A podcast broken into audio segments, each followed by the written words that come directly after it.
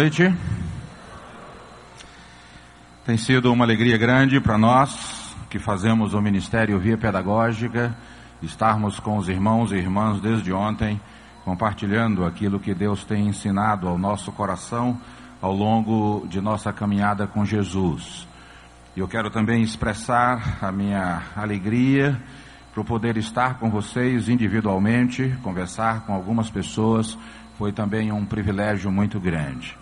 E eu gostaria também de enviar o meu abraço para alguns amigos que estão nos acompanhando pela internet também neste momento. Meu amigo Adriano Estevão, que está na Suíça, conversei com ele agora à tarde e ele está nos acompanhando pela internet lá da Suíça.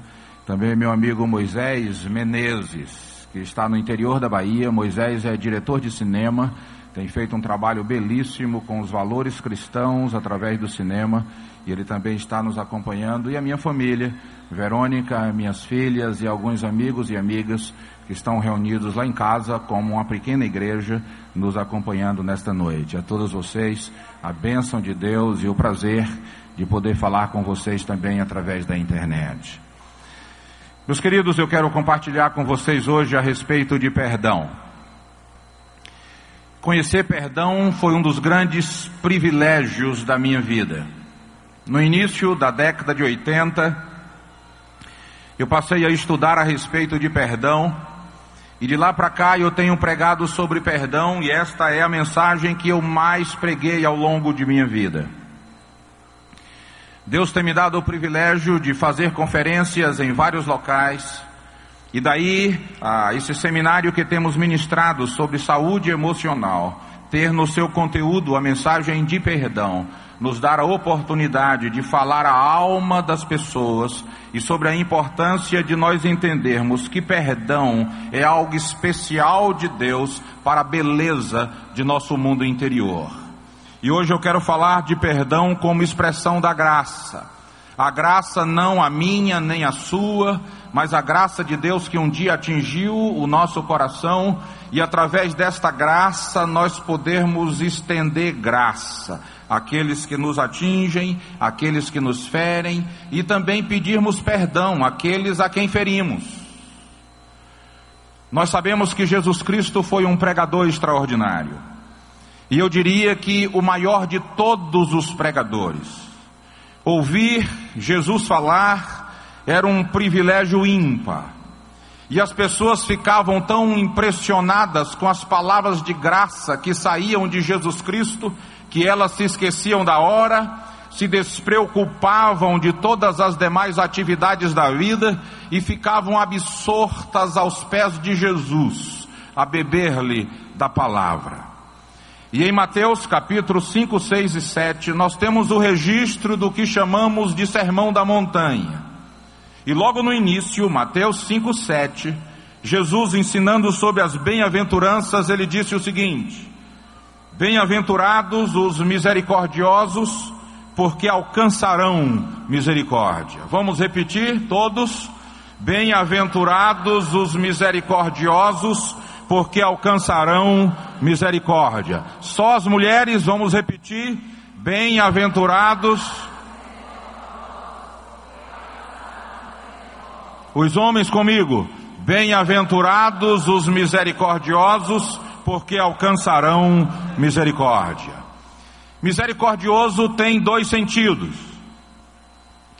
O primeiro, o sentido de ajudar ao próximo, socorrer ao necessitado acolher o faminto, dar ajuda financeira àquele que necessita, dar uma roupa, dar um calçado, dar alimento, acolher aquele que está desacolhido. Então, quem faz isso está agindo em misericórdia.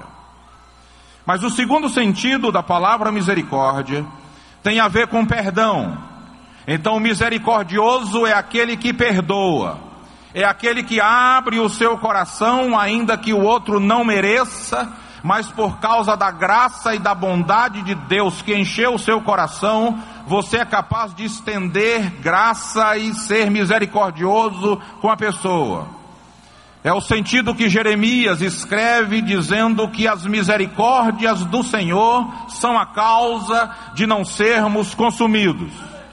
Então são as misericórdias, o fato de Deus ser perdoador é que todos estamos aqui nesta noite. É por isso que estamos reunidos neste lugar, porque um dia Deus decidiu alcançar a nossa vida pela sua misericórdia. Ele poderia ter nos fulminado, mas como Deus é misericordioso, Ele nos alcançou com a bendita mensagem do Evangelho, que em Cristo Jesus se tornou disponível na terra para todos nós. O livro de Provérbios, capítulo 18, versículo 19, nos diz o seguinte: é mais difícil ganhar de volta a amizade de uma pessoa ofendida do que conquistar uma fortaleza na guerra. As brigas são portas trancadas que fecham a vida desta pessoa para você.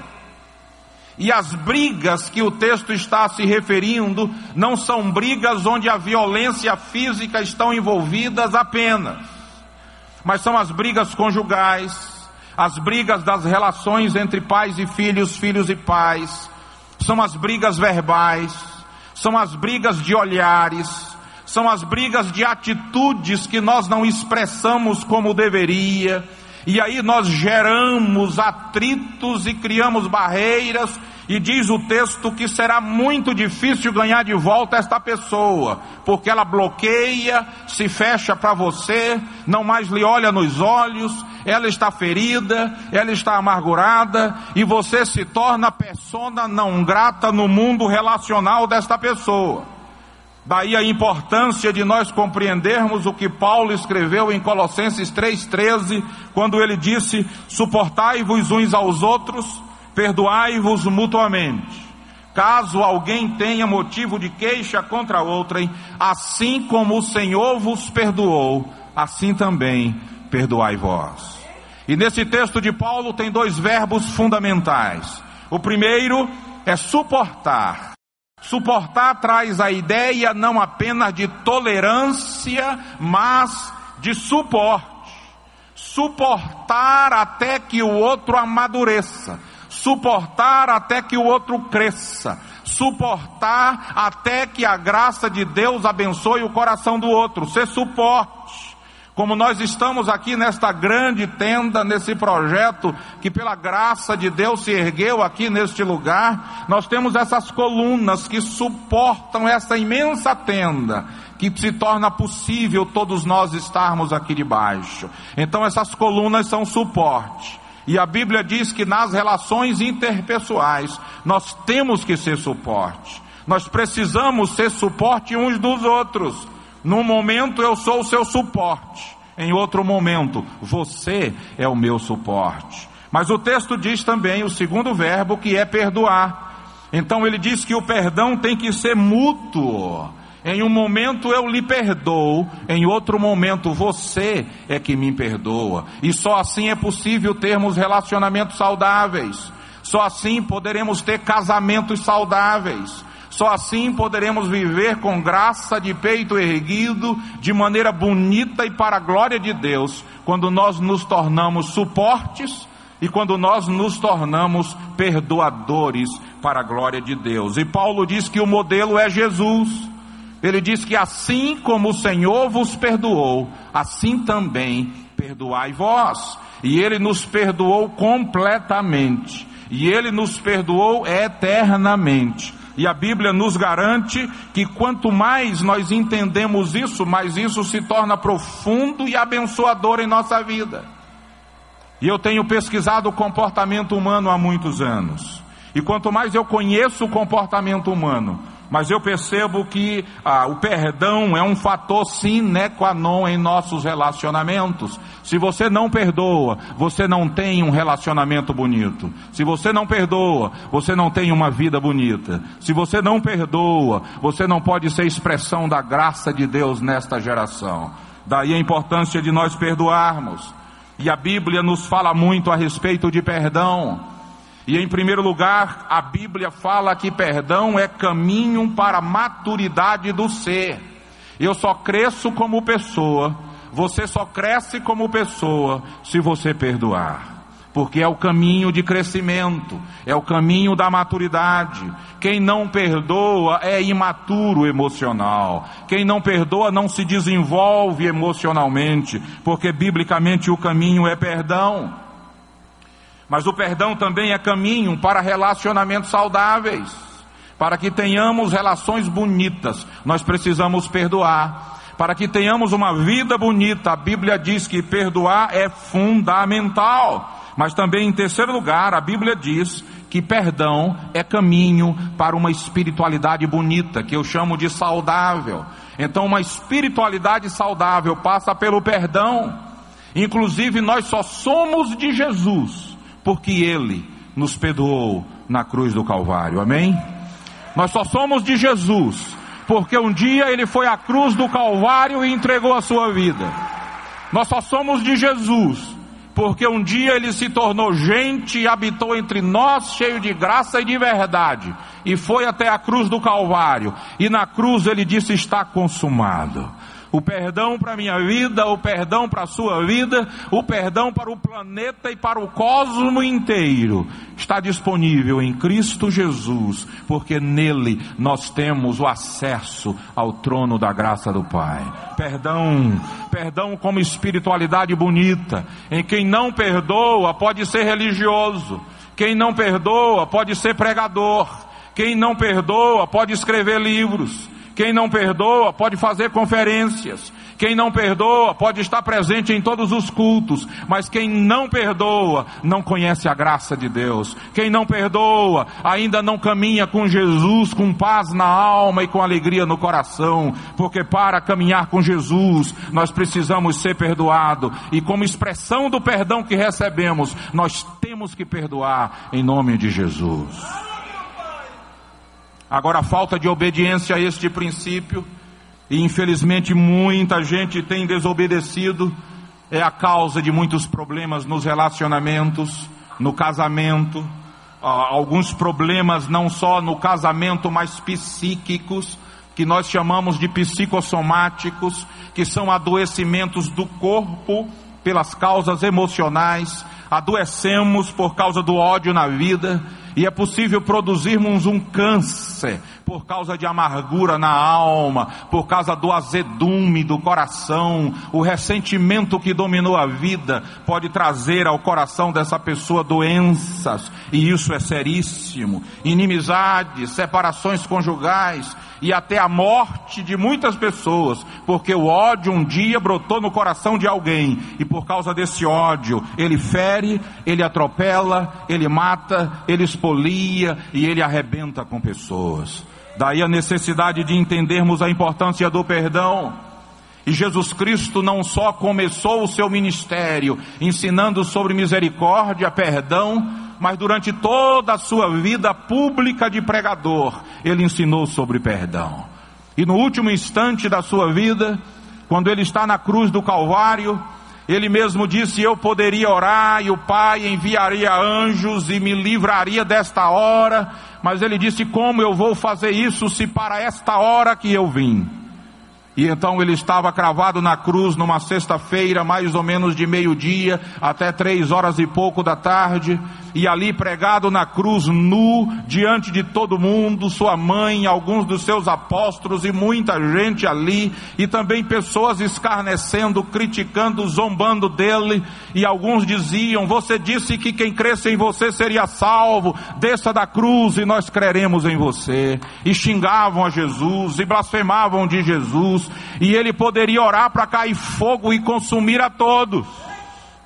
Mas ele mesmo tinha ensinado aos seus discípulos que o espírito dele não é o espírito de vingança, mas o espírito de amor. E de braços estendidos, o corpo marcado de pauladas e cacetadas, Jesus disse: Pai, perdoa-lhes, porque não sabem o que fazem. E se nós somos de Jesus, irmãos e irmãs, nós recebemos dele este mesmo Espírito perdoador, que me concede a mesma graça que concedeu a Jesus Cristo, para perdoar aqueles que nos atingem, que nos ferem, que nos agridem e que quebram a nossa existência e a nossa vida.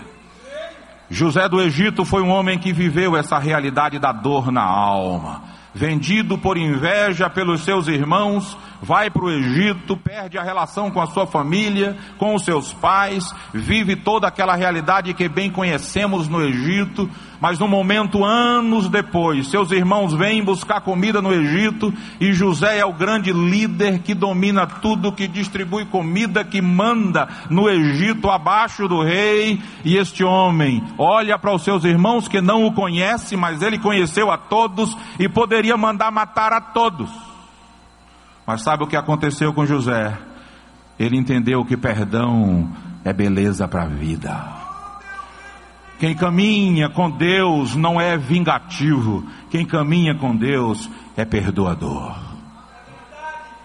E José perdoa, e chora, e rasga o seu coração, abraça seus irmãos, manda chamar seu pai, e ele tem uma reconciliação, e os seus pais ainda vivem muito tempo lá, e a sua vida é marcada pelo perdão, por compreender que quem caminha com Deus perdoa, ao invés de se vingar. Estevão, primeiro diácono, decide a sua vida para servir as mesas e socorrer os necessitados na igreja em Jerusalém.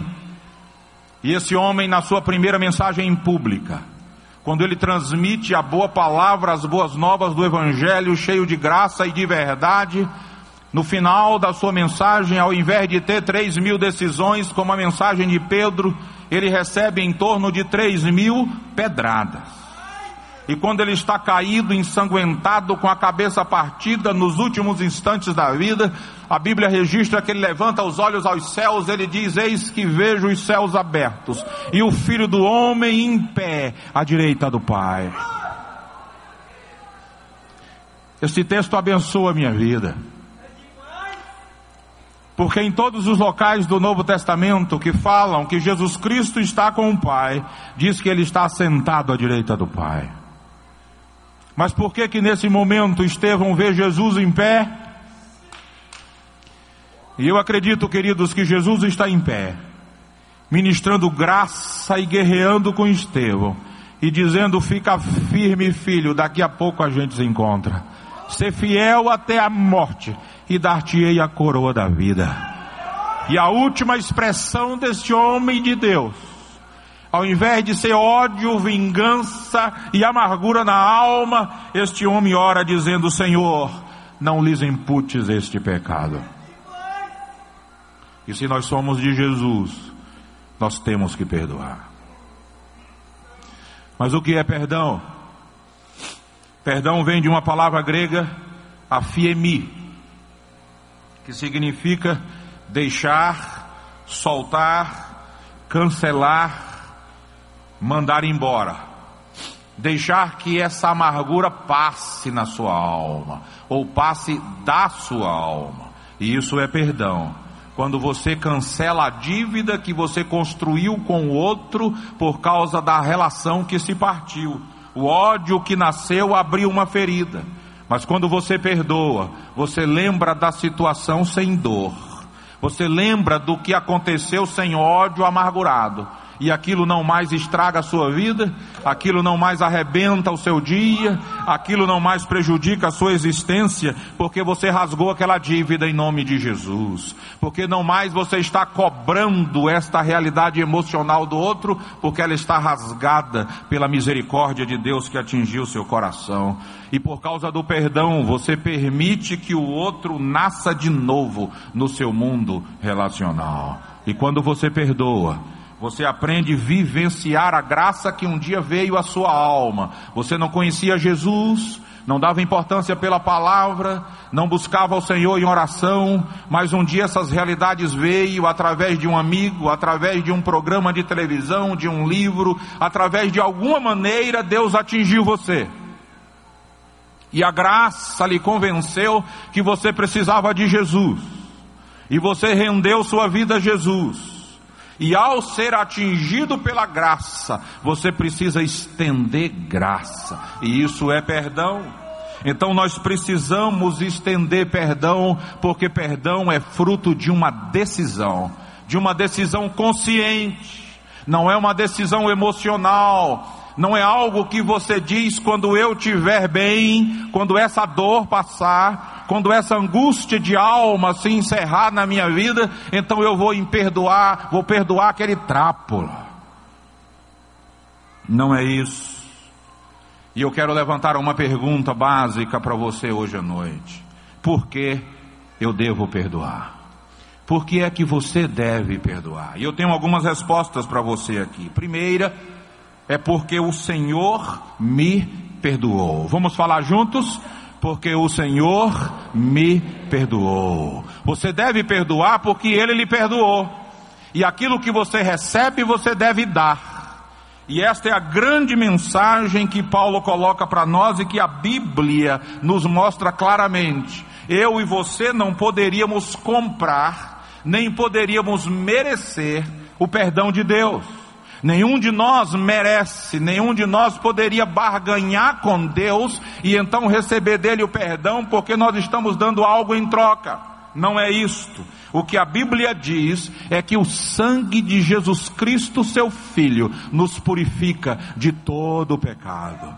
É o que ele fez é o seu sangue que foi vertido na cruz do Calvário, que torna disponível para todos nós o perdão de Deus, e o texto diz que é todo pecado. Não é algum pecado, nem muitos pecados, mas nós poderemos ser perdoados, inclusive hoje à noite, de todo pecado pelo sangue do Cordeiro de Deus que tira o pecado do mundo. Há perdão para todos nós em Cristo Jesus. E a palavra também nos diz que se confessarmos os nossos pecados, Ele é fiel e justo para nos perdoar e nos purificar de toda injustiça e nos perdoar todo o pecado. Isso é graça, isso é perdão, isso é privilégio que Deus tem feito em nossa vida. É confissão. E quem recebe graça tem que estender graça. Quem foi perdoado tem que estender perdão. E esta é a mensagem graciosa do Evangelho. E Paulo diz: assim como o Senhor vos perdoou graciosamente, você precisa perdoar graciosamente em nome de Jesus. Amém, queridos? Em segundo lugar, eu devo perdoar porque perdoar é um mandamento do Senhor. Deus não está me dizendo que quando eu puder, eu perdoe, quando eu estiver disponível, eu perdoe. O que a Bíblia diz é que é um imperativo, é uma ordem de Deus, e a Bíblia diz: perdoai. É uma ordem, é um mandamento. E olha o que diz João 13, 34: Novo mandamento vos dou, que vos ameis uns aos outros. E isso é um mandamento, não é um pedido, é uma ordem. E João escreve depois dizendo: Temos da parte dele este mandamento, que aquele que ama a Deus, ame também a seu irmão. É consequência direta do amor a Deus. E se não tiver essa consequência, aquilo que nós falamos para Deus é balela aquilo que nós provocamos e celebramos e temos coreografia e batemos palma e oramos e gritamos para Deus que o amamos e que Ele é especial para nós. E se isso não é expressão também na vida do outro, nós não entendemos ainda o que é Evangelho de Jesus. Terceiro lugar, eu preciso perdoar porque é remédio de Deus para o coração ferido pela amargura. E Deus não tem outro remédio, porque perdão é suficiente. Assim como não precisamos de outro Salvador, Jesus Cristo é único e suficiente Salvador, assim também nós precisamos entender que perdão é único e suficiente remédio de Deus para a alma ferida. Talvez você veio para cá hoje à noite ferido, a sua história é uma história de feridas. A sua história tem marcas de dores que, apesar de anos que lhe aconteceram, ainda sangram. São dores que vazam o seu coração e às vezes ninguém sabe e você nunca compartilhou com ninguém. Às vezes algumas pessoas me procuram e dizem, Eufrásio, aquilo que eu estou dizendo para você está no meu peito há 30 anos e eu nunca disse para ninguém. Talvez você esteja assim hoje à noite, com uma dor rasgando o seu peito, e você nunca compartilhou com ninguém, mas perdão é capaz de agir do profundo da sua existência e poder restaurar a sua vida, as suas emoções, de dentro para fora, e Deus ser glorificado em sua vida. A carta aos Hebreus, capítulo 12, versículo 15, nos diz o seguinte: Vigiem, para que nenhuma raiz de amargura exista, crie entre vocês, pois quando ela brota, causa perturbação e prejudica a muitos na sua vida espiritual. E o texto diz que causa profunda perturbação. Quando você é acertado pela violência e pela agressão de alguém, você tem profunda perturbação, porque o ódio pode nascer na sua alma, é o coração de gente e o coração de gente responde o ódio com ódio, recebe, responde a violência com violência, quer responder a agressão com agressão. Isso é humano. Mas a Bíblia diz que por causa de Jesus Cristo, nós deveremos ter muito cuidado porque isso perturba a nossa vida e prejudica a muitos. Uma pessoa amarga semeia amargura. Uma pessoa ressentida espalha ressentimento por onde vai. Uma pessoa cheia de ódio na alma só tem ódio para soltar em seus relacionamentos. E ela vê feiura em tudo. Mas em quarto lugar, eu devo perdoar e você deve perdoar, porque a doença humana necessita deste remédio. É incurável o que existe em nossa alma sem perdão. Perdão é remédio para as nossas mazelas profundas e nós precisamos tomar esse remédio.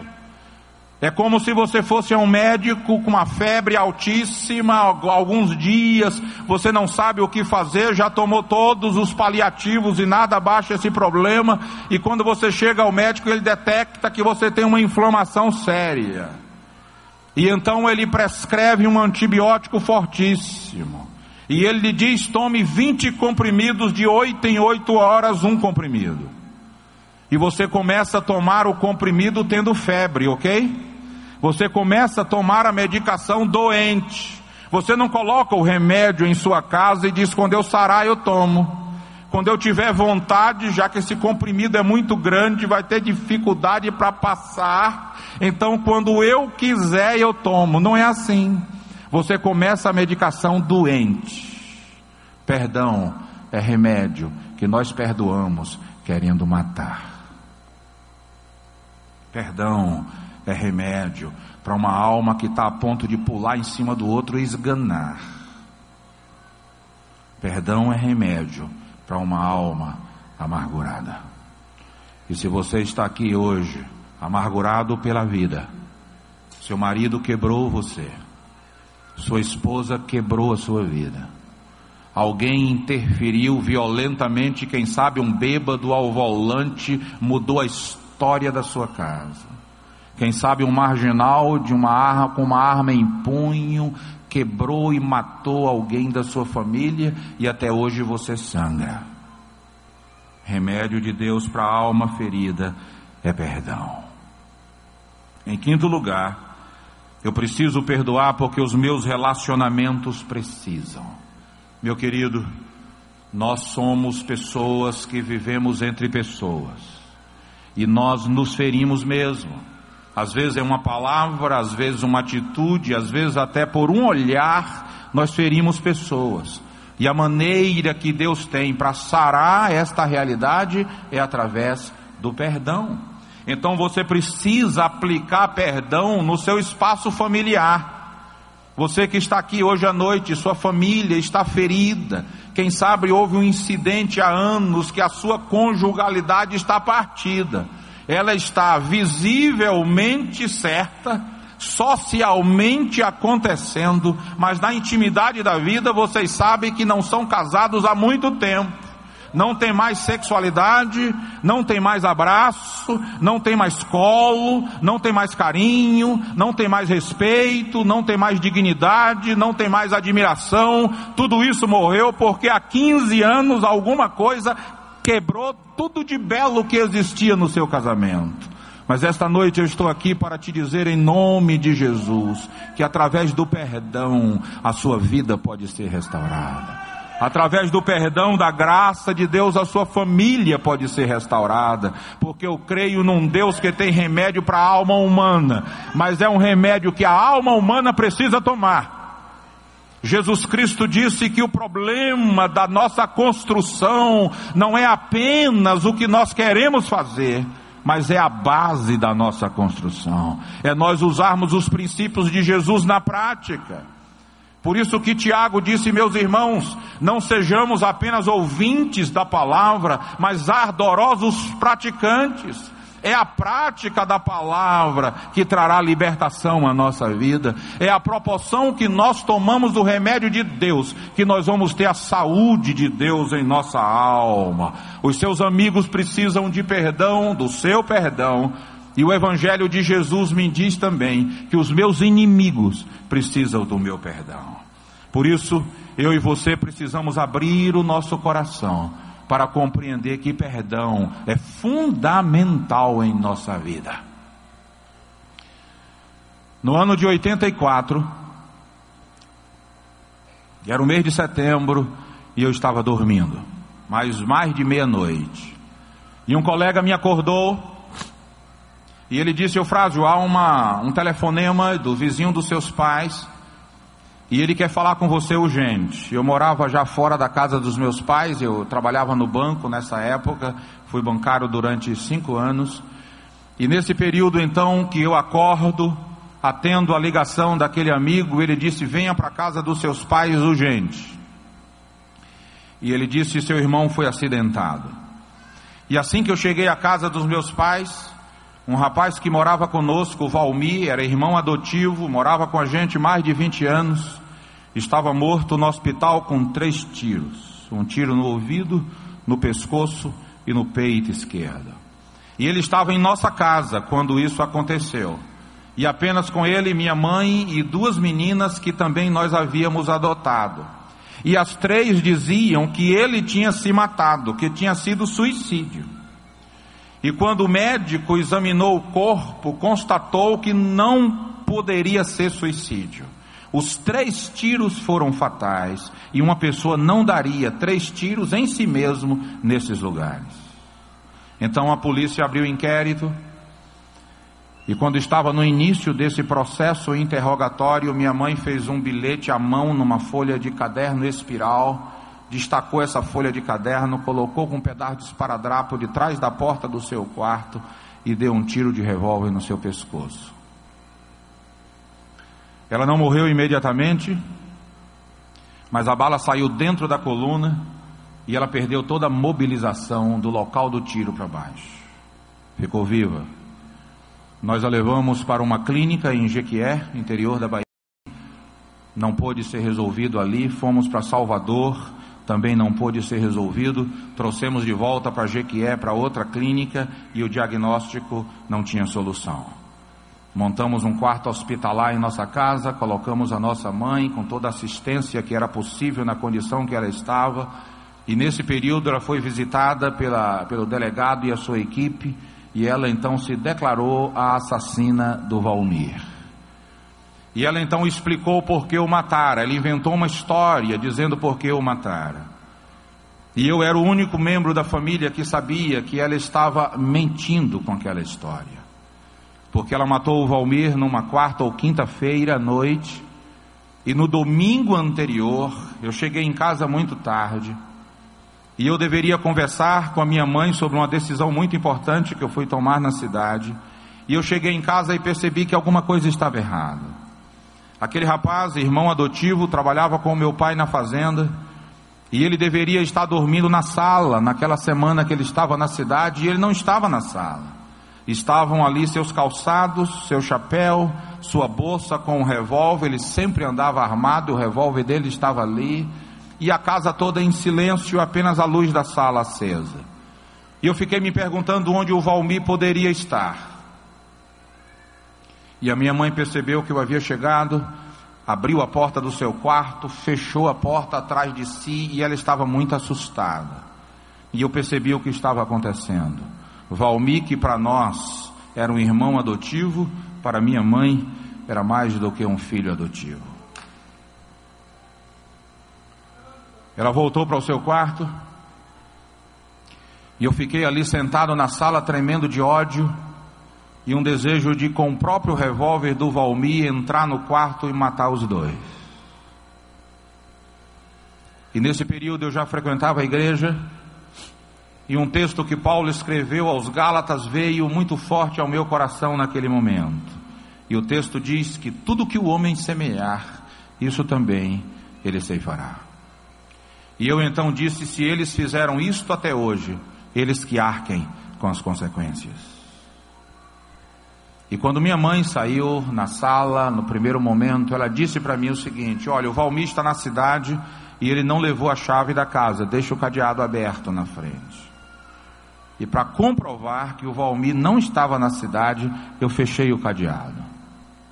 Eu então fui para o meu quarto, não consegui dormir, obviamente, eu lembro exatamente o momento que o Valmir passou em frente ao meu quarto, que estava com a porta aberta, vestido com uma calça bege, sem camisa e descalço. E ele foi à frente, mexeu no cadeado para que eu pensasse que ele estava chegando da cidade. Naquela segunda-feira eu fui trabalhar no banco e eu fiquei arquitetando planos, como fazer para matar o Valmir. Eu tinha que matar aquele rapaz. E então naquela semana a minha mãe o matou com três tiros por causa de ciúmes. Nós descobrimos que ele estava com um amante e por causa desta outra mulher, a minha mãe o matou.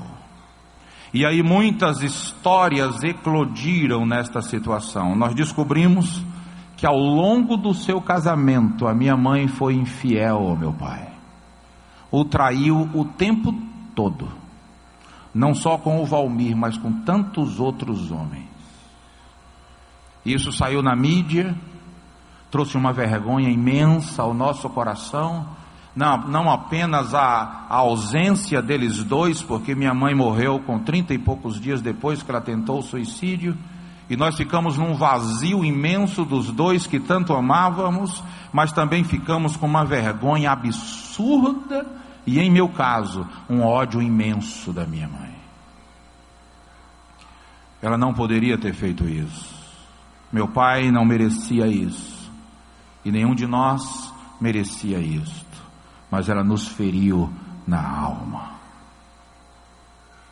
E eu viajei com um ódio imenso a partir de setembro de 84. Dominado pelo ódio, eu não aguentava olhar para fotografias da minha mãe. Dominado pela amargura, todo momento que eu me lembrava da minha mãe, eu tinha raiva. Mas um dia, 1 de maio de 85, ano seguinte, eu fui convidado por um grupo de jovens, mais de 100 jovens da cidade de Jequié, para jogarmos futebol numa cidade vizinha à nossa cidade. E antes de começarmos aqueles momentos de competição, nós fomos reunidos numa igrejinha para uma devocional rápida. E um amigo meu, que hoje está nos assistindo, Moisés Júnior, veio à frente e fez uma devocional muito rápida em João 3,16. E o texto que ele usou naquela manhã atingiu a minha vida como se eu fosse a única pessoa daquela massa de jovens que estava ali. E o texto diz: Porque Deus amou ao mundo de tal maneira, vamos falar juntos? Porque Deus amou ao mundo de tal maneira que deu seu Filho unigênito para que todo aquele que nele crer não pereça, mas tenha vida eterna. E Júnior nos contou história de pessoas quebradas na vida, prostitutas, marginais, gente perdida na existência, gente com a alma sangrando e ferida, que Deus as havia achado pela sua graça graciosa, alcançado o coração dessas pessoas e construído um novo projeto a partir da recepção da graça na alma. E essa palavra encontrou espaço no meu coração. E no dia 1 de maio de 85, no último banco daquela igreja, eu disse: Deus, eu quero isso para minha vida. Eu quero que o Senhor me encha e me dê uma razão para viver, me dê um sentido para a existência, para que meu horizonte volte a ser colorido e eu tenha projeto, destino e rumo.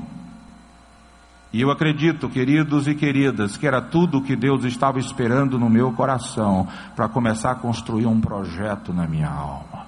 Que Ele ainda não terminou, o Espírito Santo ainda está trabalhando em meu coração, mas de uma coisa eu tenho absurda certeza que desde 1 de maio de 85 não sou mais quem eu fui, mas ainda não sou o que serei. Deus está trabalhando em minha vida. Mas a partir daquele dia, Deus começou a trazer princípios ao meu coração para restaurar minha alma. E eu estava como uma árvore ferida. E eu pedi a uma amiga para desenhar uma, uma árvore que expressa exatamente como eu estava e como tantas outras pessoas têm estado. São golpes que nós recebemos na existência são feridas que vêm à nossa alma, que outros nos atingem, que outros nos quebram, que outros nos fragilizam. Mas uma coisa que eu queria compartilhar com vocês é que a graça de Deus pode ir mais fundo, onde abundou o pecado, tanto o seu quanto o de outros no seu coração. E aí nós temos este desenho de marcas, de golpes, de feridas, de ódio, de uma vida quebrada, mas de uma coisa eu tenho uma absurda certeza. Jesus Cristo disse: Meu pai é o agricultor. E ele trabalha até hoje, e eu trabalho também. E Deus é especialista em recuperar árvores quebradas. E ele usa perdão para restaurar a vida. Mas restaurar não a aparência, mas restaurar a essência. E você veio hoje à noite com a essência fraturada, com a essência quebrada e amargurada.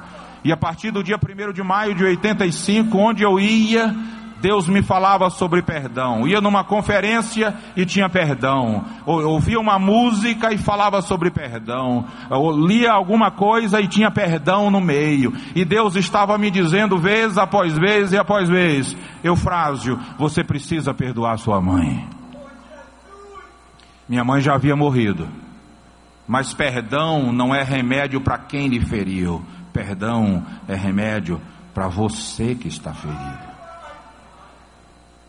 E eu então um dia, compreendendo claramente que Deus estava me dizendo que eu tinha que perdoar minha mãe, eu orei dizendo: Deus, eu perdoo minha mãe, em nome de Jesus. Isso só é possível por causa da graça de Deus. E eu tenho ensinado perdão ao longo do meu ministério. E Deus me ensinou a perdoar. Eu tenho perdoado colegas de ministério que às vezes me ferem. Tenho perdoado pessoas em relacionamentos. No meu casamento, eu e Verônica tantas vezes já nos perdoamos. As minhas filhas, quantas vezes nós já nos perdoamos. E eu queria te dizer hoje com muita paz no coração: eu só sou o que sou e eu só faço o que faço, porque a graça de Deus um dia atingiu o meu coração e eu aprendi a perdoar. E nessa noite eu quero convidar você, em nome de Jesus, a entender que perdão é sobrevivência. Perdoar é a expressão da graça de Deus que enche o seu coração ele possibilita a estender perdão, a amar o seu próximo. Jesus Cristo disse que o que seria forte em nosso coração não é a igreja que congregamos, não é o tamanho da comunidade que construímos, não é a quantidade de livros que escrevemos. Jesus diz que a marca que deve ter em minha vida, como expressão de ser dele, é amar. Ele disse: Vocês serão conhecidos pelo amor. E perdão é expressão de amor. E nessa noite eu quero convidá-lo a perdoar. Não importa o que aconteceu à sua vida. Não importa há quanto tempo você viaja pela vida amargurado e ferido. Hoje à noite é o momento de você entender que perdão é para agora. Perdão é para hoje à noite. Perdão é para você expressar e começar o processo de saúde na sua vida. A partir do perdão, em nome de Jesus. Começar a tomar o remédio de Deus. Aí você vai orar comigo daqui a pouco, perdoando. Amanhã de manhã você acorda e tem ódio. O que é que você deve fazer? Perdoar de novo. Amanhã à tarde você se lembra e tem ódio, perdoa de novo, perdoa de novo. Todas as vezes que se lembrar, você perdoa, perdoa, perdoa, perdoa, perdoa. Até quando? Até sarar.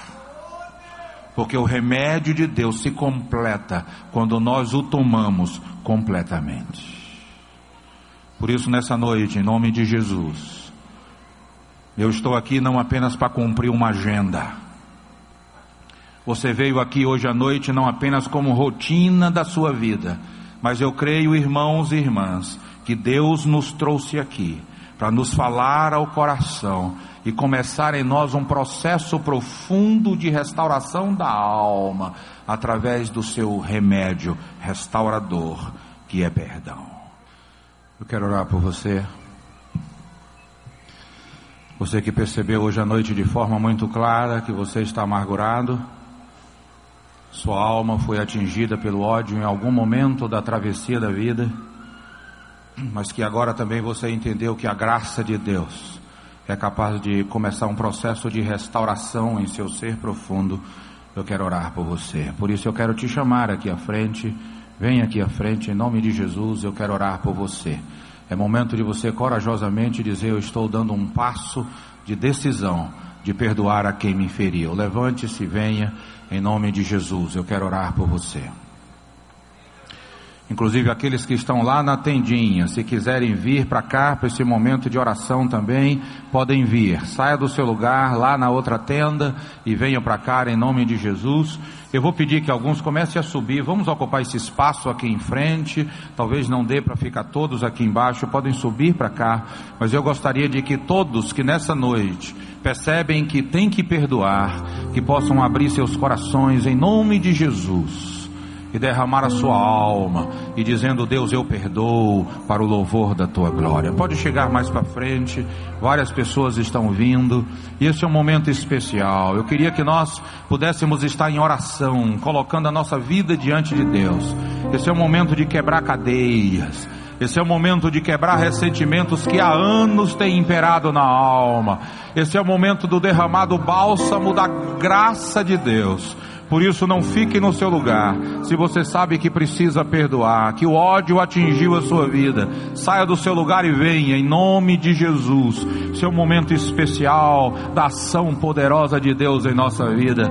Esse é o Evangelho que quebra a pedra, é o Evangelho que entra profundo na alma humana e alcança as feridas e é capaz de ir sarando de dentro para fora, para que o nosso jardim se embeleze, para que Deus seja glorificado glorificado, para que as pessoas vejam as nossas boas obras e glorifiquem ao nosso Pai que está nos céus. Esse é um momento especial. Pode continuar vindo em nome de Jesus. Derrame a sua alma diante do Senhor. Vamos orar. Todos que estão em pé atendendo este momento, vocês devem dizer, Pai, eu perdoo, e aí você diga o nome da pessoa, no seu coração. Eu perdoo fulano, fulana, perdoo meu pai, minha mãe, meu marido, minha esposa, meu filho. Eu perdoo aquele marginal que estuprou, que violentou e matou. Eu perdoo, Pai, eu perdoo, eu perdoo, eu perdoo em nome de Jesus. Bendito seja o teu nome, Pai porque a alma ferida não precisa continuar ferida para sempre. O coração amargurado não precisa continuar amargurado para sempre porque o Senhor tem remédio para nossa alma. O Senhor tem perdão. O Senhor tem remédio que é capaz de entrar mais fundo do que entrou o ódio e sarar a nossa vida para o louvor da tua glória. Por isso, Pai, eu imponho as minhas mãos sobre todas essas pessoas que estão em pé neste ambiente e eu as abençoo em nome de Jesus. E eu oro para que caia a cadeia do ódio, a cadeia do pecado, da amargura e do ressentimento. E eu oro para que seja derramado do teu espírito sobre todas essas pessoas. Que a graça do Senhor invada o nosso coração hoje à noite.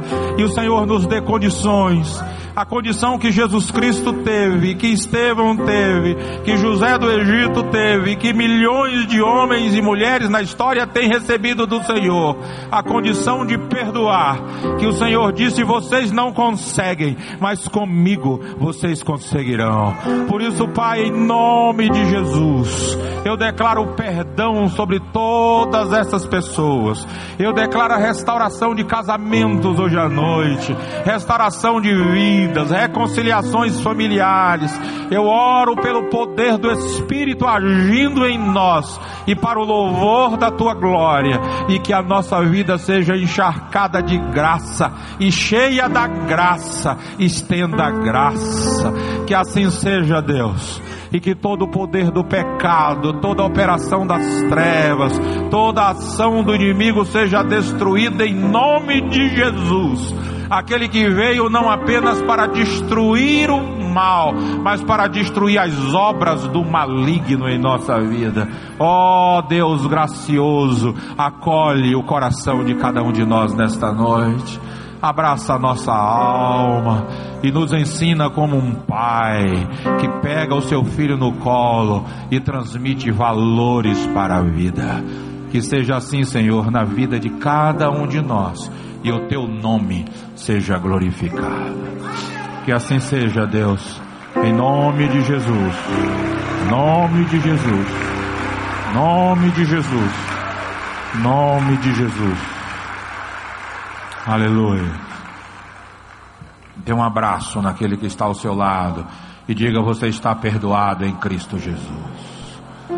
Há perdão em Cristo Jesus e a libertação em Cristo Jesus. Aleluia. Mas não saiam ainda, eu quero fazer um novo convite. Continue indo para o seu lugar. Mas eu quero fazer um convite a todos que estão aqui hoje à noite e que hoje à noite entenderam a graça de Deus nas suas vidas e gostariam de render suas vidas a Jesus Cristo, entregar suas vidas a Jesus.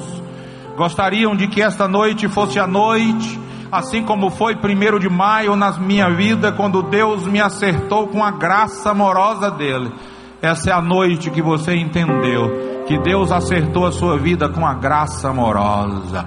Por isso eu quero convidar a todas as pessoas que estão aqui que ainda não fizeram um compromisso público por Jesus Cristo, tanto nessa tenda quanto na outra tenda que está ao alcance da minha voz e da imagem. Eu queria que, do mesmo modo que esse grande grupo veio à frente para o perdão, você venha para receber a Cristo como Salvador da sua vida, como libertador do seu coração. Eu queria que você saísse do seu lugar, de onde você estiver, e venha aqui à frente. Eu quero orar por você também, em nome de Jesus. E se você é que trouxe a pessoa e ela está vindo, eu queria que você viesse com essa, viesse com esta pessoa também, para que ela fosse acolhida por você como um ato da graça de Deus na sua vida. Saia do seu lugar e venha aqui à frente em nome de Jesus.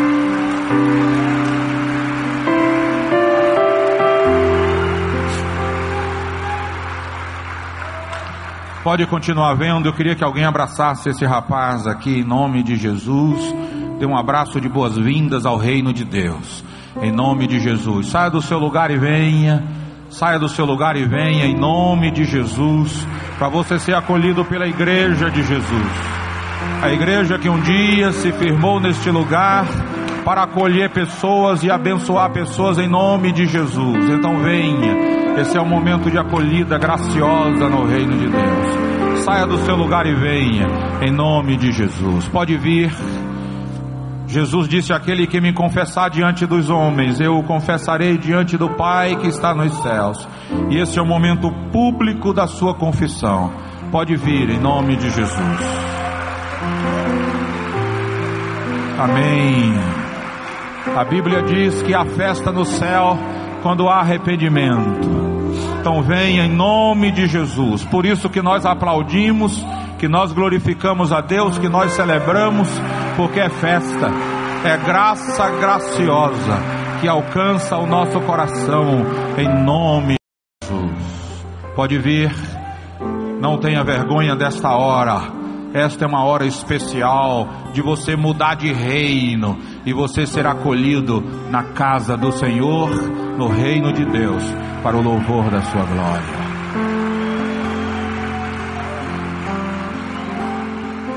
Nome de Jesus. Deus é o Deus que nos salva. A Bíblia diz: Olhai para mim e sereis salvos vós todos os termos da terra. Esse é o momento de salvação. Pode continuar vindo. Glória a Deus. Nome de Jesus. Aleluia. Pode vir. Pessoas lá da outra tenda, pode vir em nome de Jesus. Ainda temos tempo para receber pessoas no reino de Deus. Ainda temos tempo para orar e abençoar vidas, para que Jesus seja glorificado. Aleluia. Venha em nome de Jesus. Amém. Pode vir em nome de Jesus. Deus abençoe sua vida. Em nome de Jesus. Renda-se a Cristo nesta noite. Aleluia. Não importa a sua idade, não importa o que você fez, não importa a angústia do seu coração, o que importa é uma coisa: Jesus veio para nos estender graça e dizer: Eu estou aqui para ser o seu Salvador, acolher a sua vida.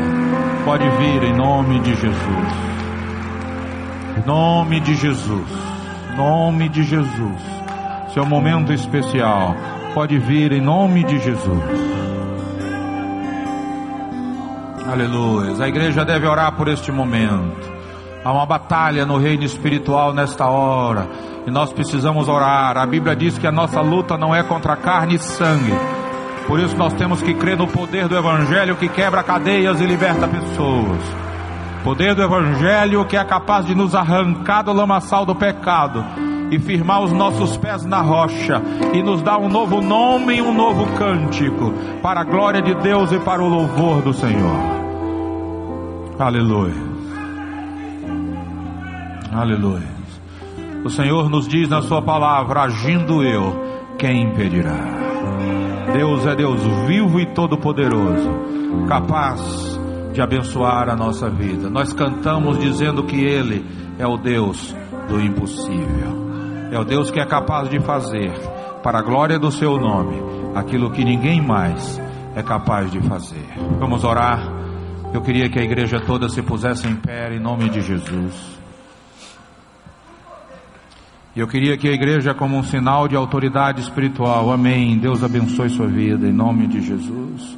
Como sinal de autoridade espiritual, estendesse as mãos para esses irmãos e irmãs aqui à frente. E você orasse dizendo: Eu abençoo a sua vida, em nome de Jesus. Pai querido, muito obrigado porque, pelo poder da tua palavra cheia de graça e verdade, essas pessoas entenderam a mensagem do Evangelho de Jesus e estão aqui à frente dizendo: Eu quero Jesus no meu coração. E eu as abençoo em nome de Jesus.